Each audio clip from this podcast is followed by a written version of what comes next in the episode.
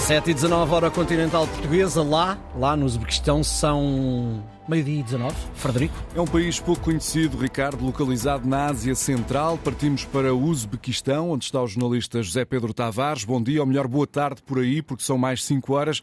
Estás em Samarcanda, cidade histórica da Rota da Seda, mas vêm-se por aí poucos turistas devido à guerra na Ucrânia?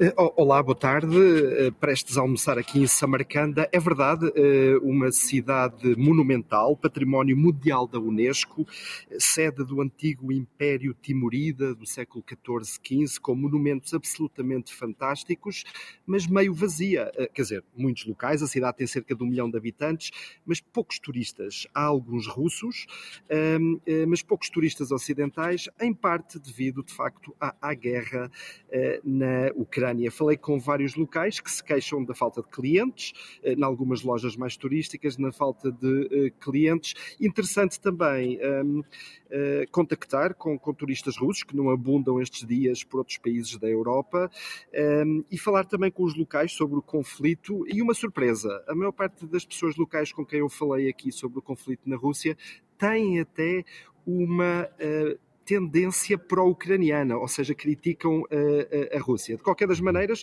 é um país que obviamente está na esfera um, ehm, de Moscovo, um país da antiga União Soviética um, ehm, e, e, com uh, alguma influência russa. E que retratos, José Pedro Tavares, é que podemos fazer desse país distante para nós, o Uzbequistão? É uma nação segura e com preços acessíveis? Sim, é um país, achei o país bastante barato. Uma refeição eh, num bom restaurante custa 10 a 15 euros. Uh, um país uh, seguro, um país muito limpo. Vê-se que há investimento. é um país produtor de petróleo e, sobretudo, gás natural. fiquei, por exemplo, extraordinariamente bem impressionado com a rede ferroviária, uma rede ferroviária recente, construída recentemente, que tem comboios de alta velocidade que fazem inveja a, a muitos países europeus, comboios que foram comprados aos espanhóis.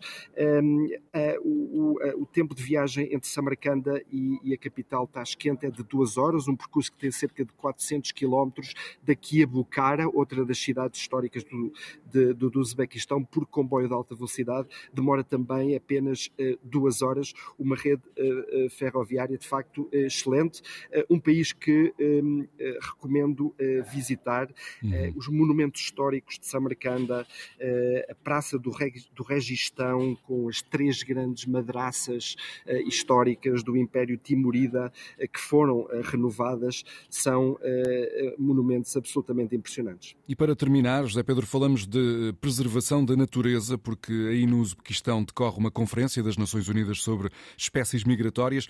Há medidas concretas para proteger aves e também o leopardo das neves, uma espécie que existe aí numa zona montanhosa do Uzbequistão?